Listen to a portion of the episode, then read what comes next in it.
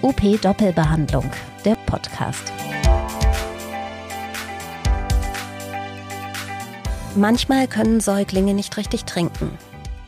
Manchmal sind bei Kindern oder Erwachsenen Aussprache- oder Schluckstörungen gegeben, die sich auch mit Hilfe von Logopädie nicht vernünftig therapieren lassen wollen. Wenn das so ist, kann das eventuell an einem zu kurzen Zungenband liegen. Und das wiederum kann noch eine ganze Menge mehr Störungen verursachen, sagt der Zahnarzt Dr. Muqtader. Er führt Fortbildung zum Thema für Logopädinnen und Logopäden durch. Unser Moderatorenteam Ralf Buchner und Alexa Dillmann spricht darüber in dieser Episode von OP Doppelbehandlung mit Muqtader und der Logopädin Laura Dohlmeier. Hallo und herzlich willkommen. Schön, dass Sie Zeit haben zuzuhören. Mein Name ist Ralf Buchner. Ich begrüße Sie ganz herzlich zusammen mit meiner Kollegin Alexa Dillmann. Hallo Alexa. Ja, hallo Ralf. Schön, dass ich heute den Podcast mit dir zusammen mache und ich bin schon sehr gespannt zu unserem Thema mit dem Zungenband heute. Das ist ein Thema, was mir erst vor kurzem über den Weg gelaufen ist und ja, ich hätte gar nicht gedacht, dass ein so kleines, zu kurzes Zungenband ähm, so viele Probleme machen kann. Aber dafür haben wir ja dann heute Experten, die uns dazu berichten können. Ja, genau. Da begrüßen wir einmal Laura Dullmeier, Logopädin aus Gernsheim. Gernsheim, wo ist das? Das liegt in der Nähe von Darmstadt, okay. zwischen Darmstadt und Mannheim, ja. Ah, okay, alles klar. Ja, herzlich willkommen. Sie sind Logopädin und spezialisiert auf Zungenbandtherapie? Genau, also bin jetzt gerade immer mehr am Spezialisieren. Okay. Und äh, wir haben auch einen Experten für das Durchtrennen des Zungenbands und für das alles, was darum herum Dr. Darius, jetzt muss ich mal aussprechen, Moktader. War das, das jetzt richtig? Super. Äh, okay. Hallo, Herr Moktader. Sie sind Hallo. Zahnarzt und Referent und Ausbilder für das Thema Free the Tongue.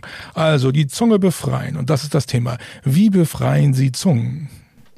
Ja, das Problem ist ja, wenn die Zunge sich nicht frei bewegen kann und vielfältige Probleme auftreten, besuchen uns die Patienten, nachdem sie zum Beispiel vom Logopäden oder den Logopädinnen zugewiesen worden sind. Und wir versuchen dann schmerzfrei, schonend die Zunge so zu befreien, dass sie ihre volle Beweglichkeit hat. Und wir nutzen da persönlich den Laser zu. Es würde aber auch mit einer Schere gehen. Äh, jetzt nicht, nicht an alte Geschichten anknüpfen.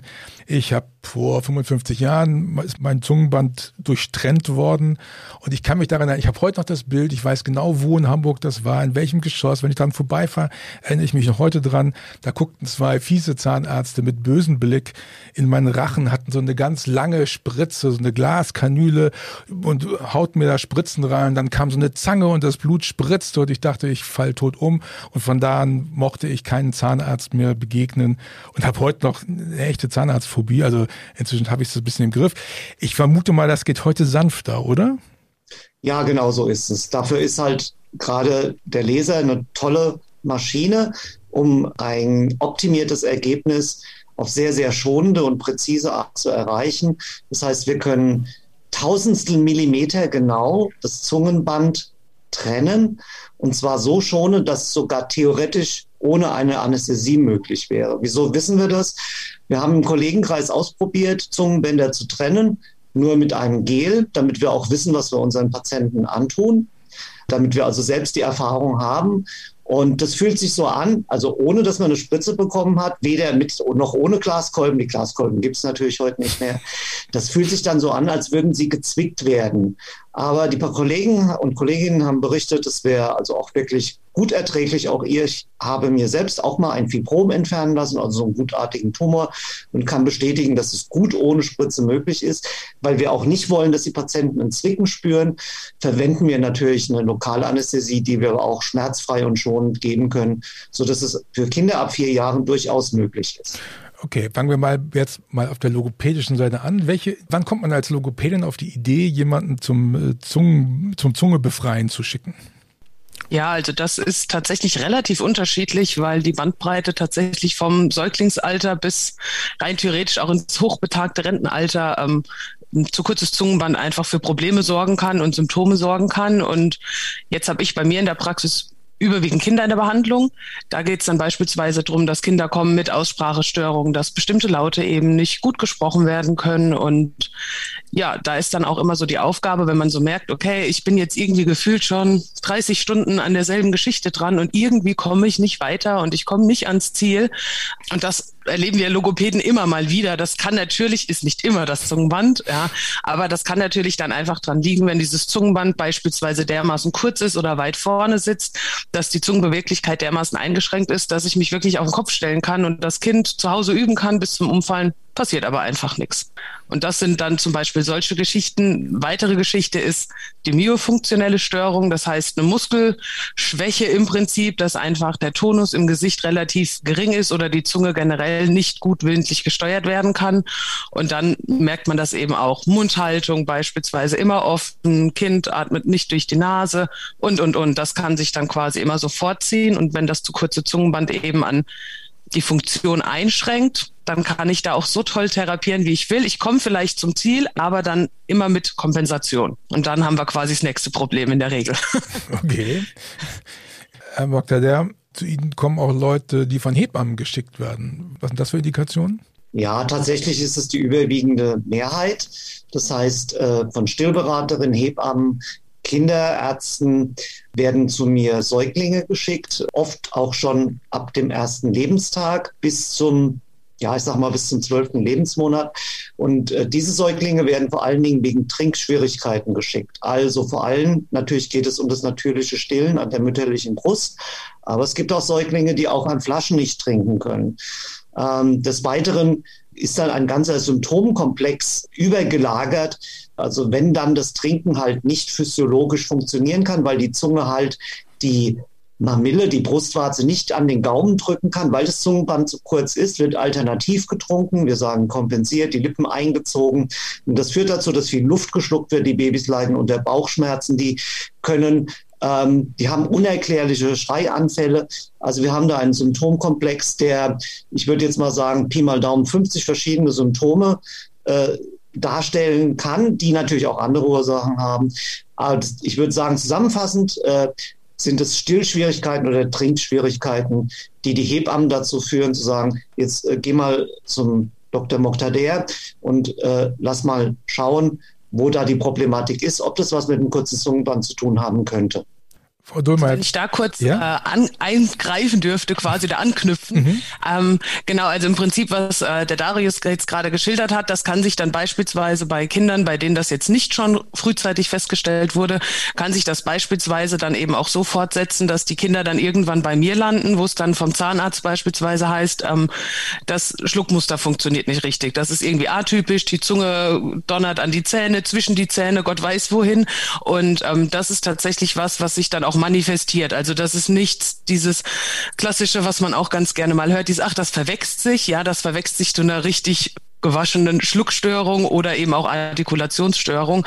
Und ähm, da merkt man einfach, dass das eine Geschichte ist, die eben wirklich, wenn das zu kurze Zungenband da ist, dann kriege ich das nicht mit 30 oder mit 70, sondern dann habe ich das wirklich von Geburt an. Und die Symptomatik, wenn es denn welche gibt, die zieht sich wirklich durch und vielleicht verlagert sich das Problem tatsächlich dann einfach mit der Zeit.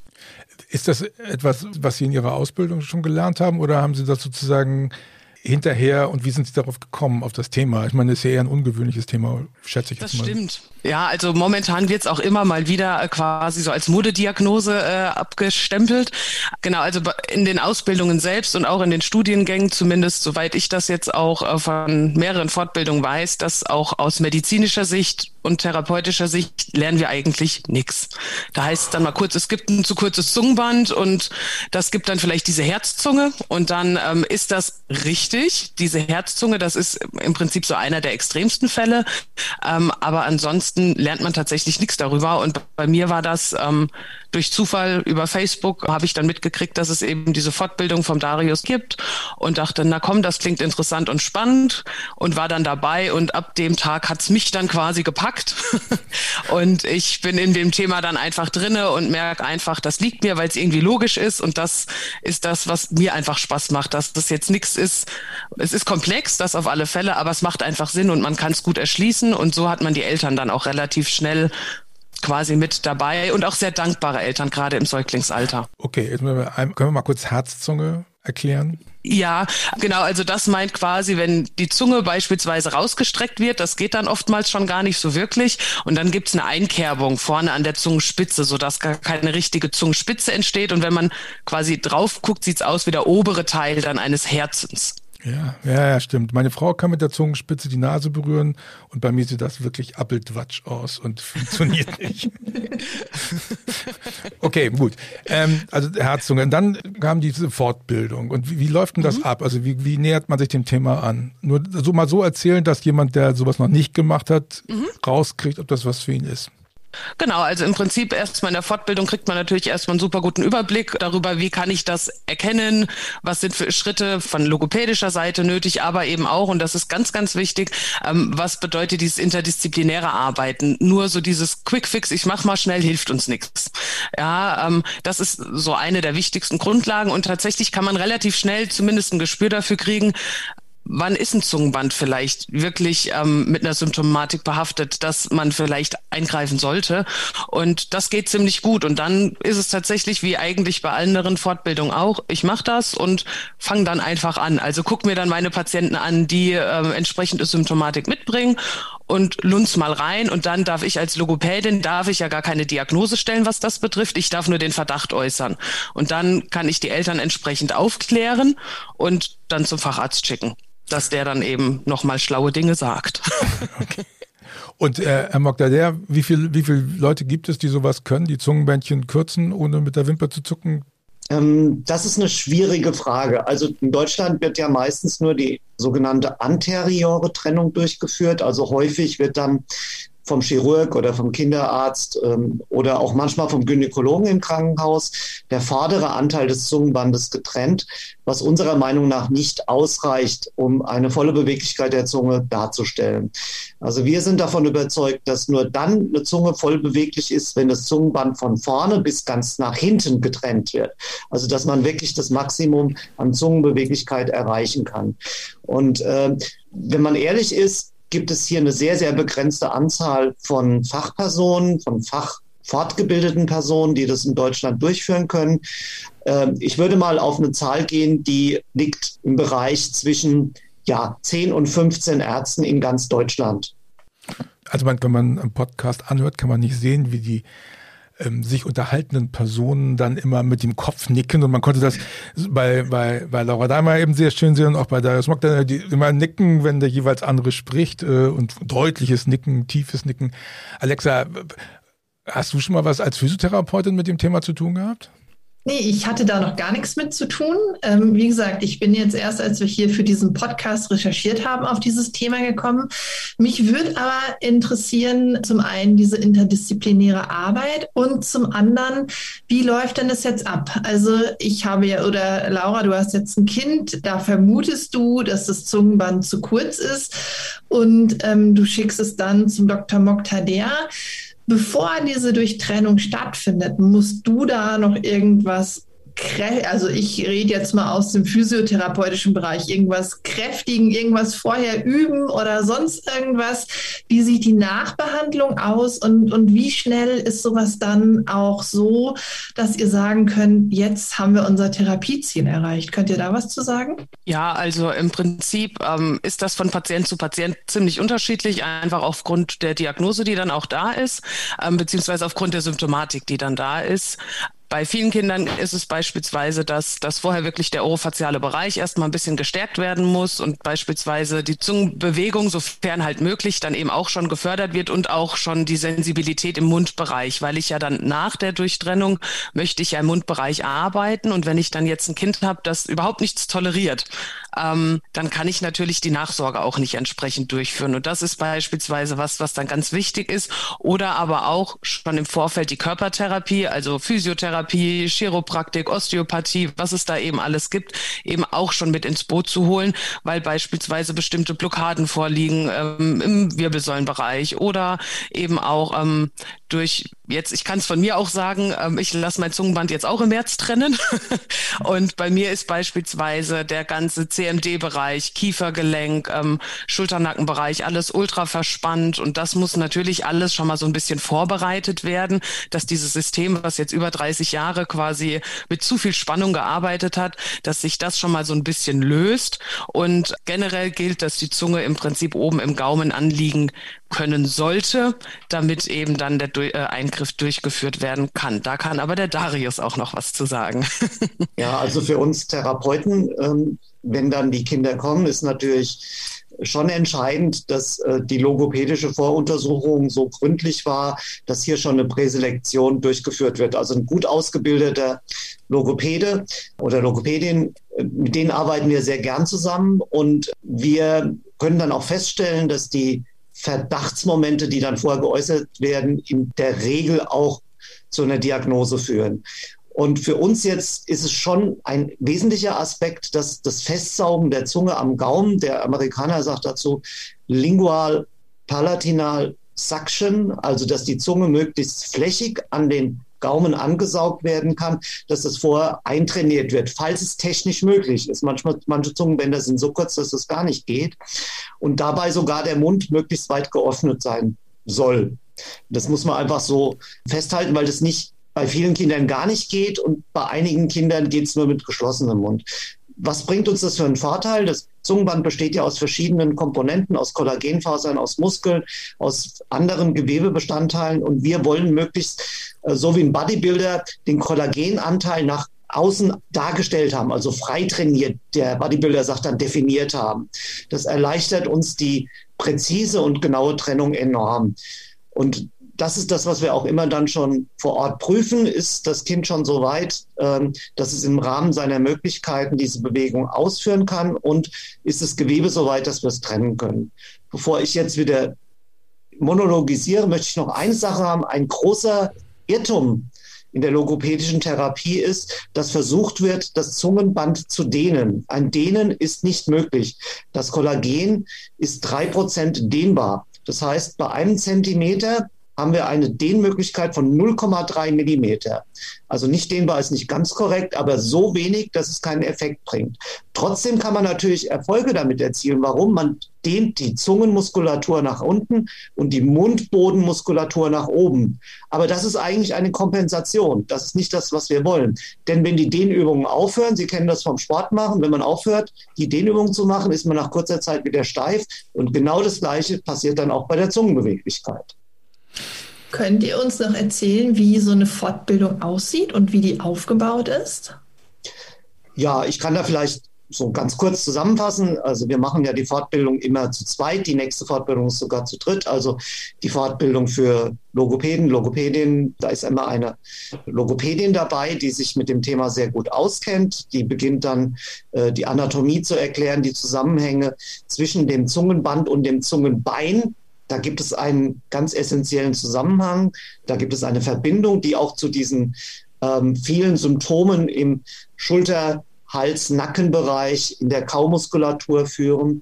Dann geht es weiter mit einem historischen Abriss. Dann erklären wir, wie es zu dieser Symptomatik der Ankyclosia oder der Ankycloson, also zu dem kurzen Zungenband kommt und äh, zeigen viele, viele klinische Bilder von Patienten und Patientinnen, von Säuglingen, um eine klinische Diagnostik erstmal zu ermöglichen.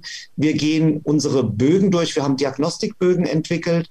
Äh, das sind so Ankreuzbögen, auf denen man die Symptome aufführen kann. Wir haben inzwischen auch einen Messbogen, mit dem man Messungen durchführen kann, um Hinweise zu bekommen, ob das Zungenband zu kurz ist. Dann erklären wir, wie praktisch getrennt wird, welche Möglichkeiten es gibt. Man kann sehr gut mit Schere trennen. Also wir haben uns für die Lasertrennung entschieden, weil wir der Meinung sind, dass es noch besser ist, aber Schere ist auf jeden Fall auch eine gute Methodik.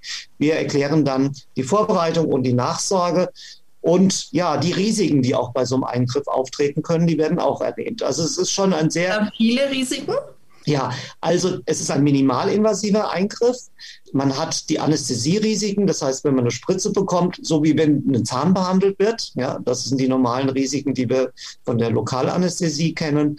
Wir haben dann als Hauptrisiko das Wiederanwachsen des Zungenbandes, wenn es nicht A zugenäht wird, dann kann man das Anwachsen verhindern. Oder B, alternativ ein sogenanntes aktives Wundmanagement durchgeführt wird. Bei Säuglingen wird das alternative Wundmanagement durchgeführt. Bei ab Vierjährigen versuchen wir das Ganze immer mit einer resorbierbaren Naht zu lösen. Und das ist das Hauptrisiko. Es gibt noch ein ganz, ganz geringes Risiko von Nachblutungen. Die Nachblutungen sind eigentlich alle innerhalb weniger Minuten beherrschbar und durch lokale Blutstillung zu stoppen. Dann natürlich auch Nachschmerzen. Die ersten zwei, drei Tage kann es sein, dass ein Schmerzmittel genommen werden muss. Säuglinge kriegen Muttermilcheis, größere Kinder kriegen richtiges Eis. Die kriegen direkt immer von mir verordnet aufs Rezept ein Eis nach der Behandlung. Das ist doch mal ein schönes Rezept. Ja, das ist mal ein schönes Rezept. Und das waren eigentlich schon die Hauptrisiken. Ja, also es gibt wirklich, es ist ein risikoarmer Eingriff, wenn man weiß, was man tut. Man kann natürlich auch vieles falsch machen, aber wir gehen jetzt mal davon aus, dass Sie beim Spezialisten gelandet sind und der weiß, was er tut und der das gelernt hat und der sich international fortgebildet hat, wenn er dann wirklich das komplette Zungenband trennen will und nicht nur den vorderen Anteil. Okay, wenn ich jetzt so eine Fortbildung machen will, was kostet das? Also in der Regel sind wir so bei 120 Euro, entweder online, hybrid oder auch live für mhm. einen Teilnehmer, wenn es eine Vortragsfortbildung ist. Mhm. Genau. Und wenn ich jetzt zugucken will, wie so ein Zungenband entfernt wird?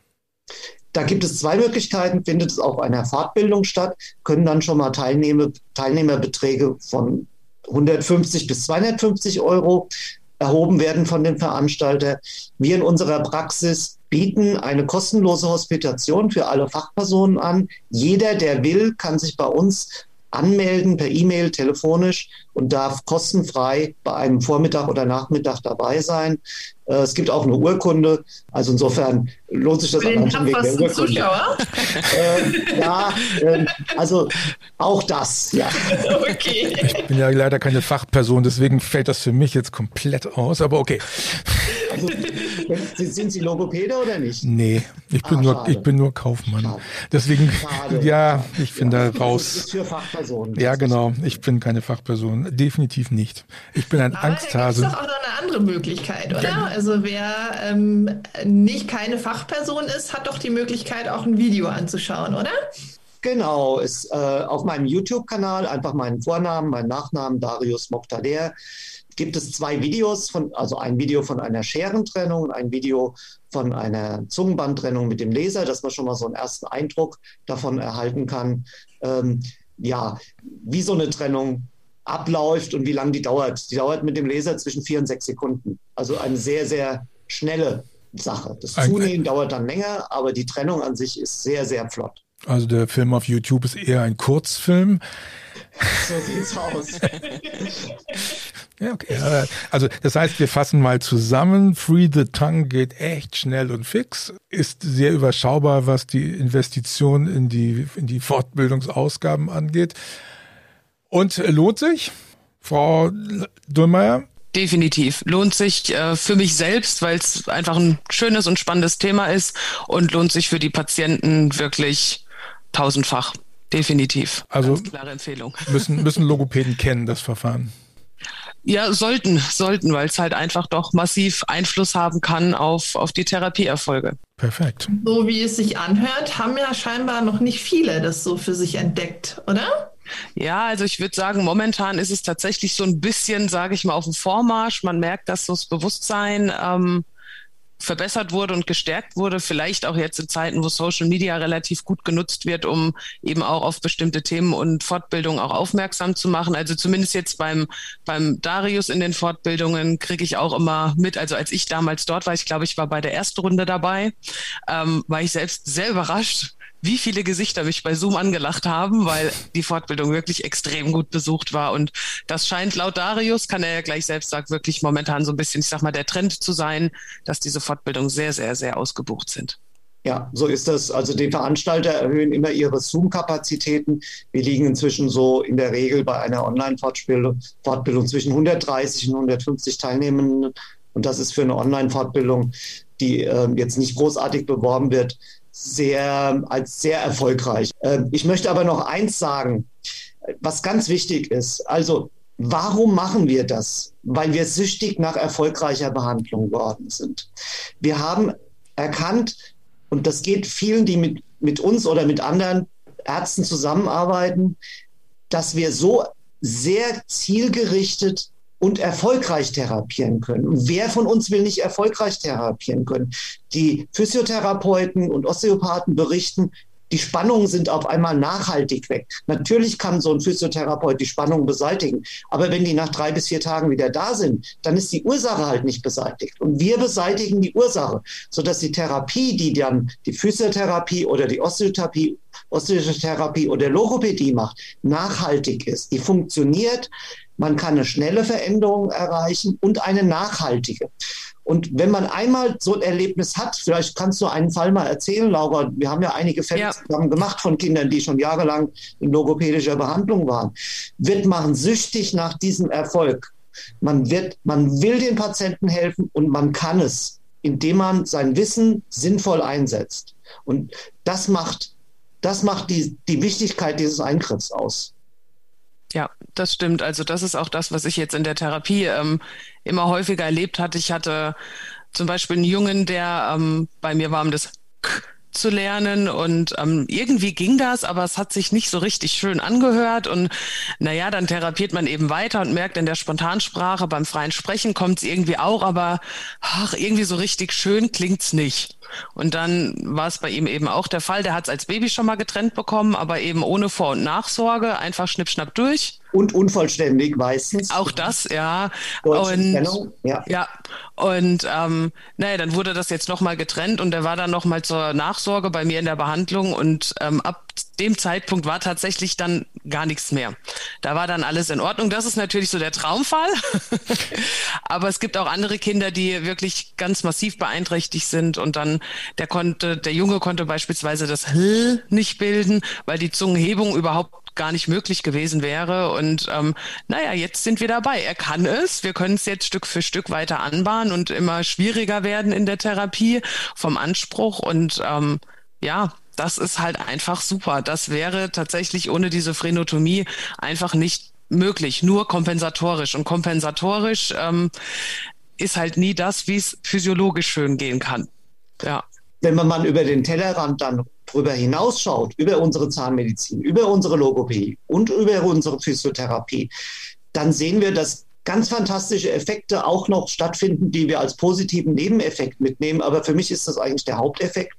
Der Mund schließt sich, Nasenatmung setzt ein, die Kinder können auf dem Rücken schlafen und schnarchen nachts nicht mehr.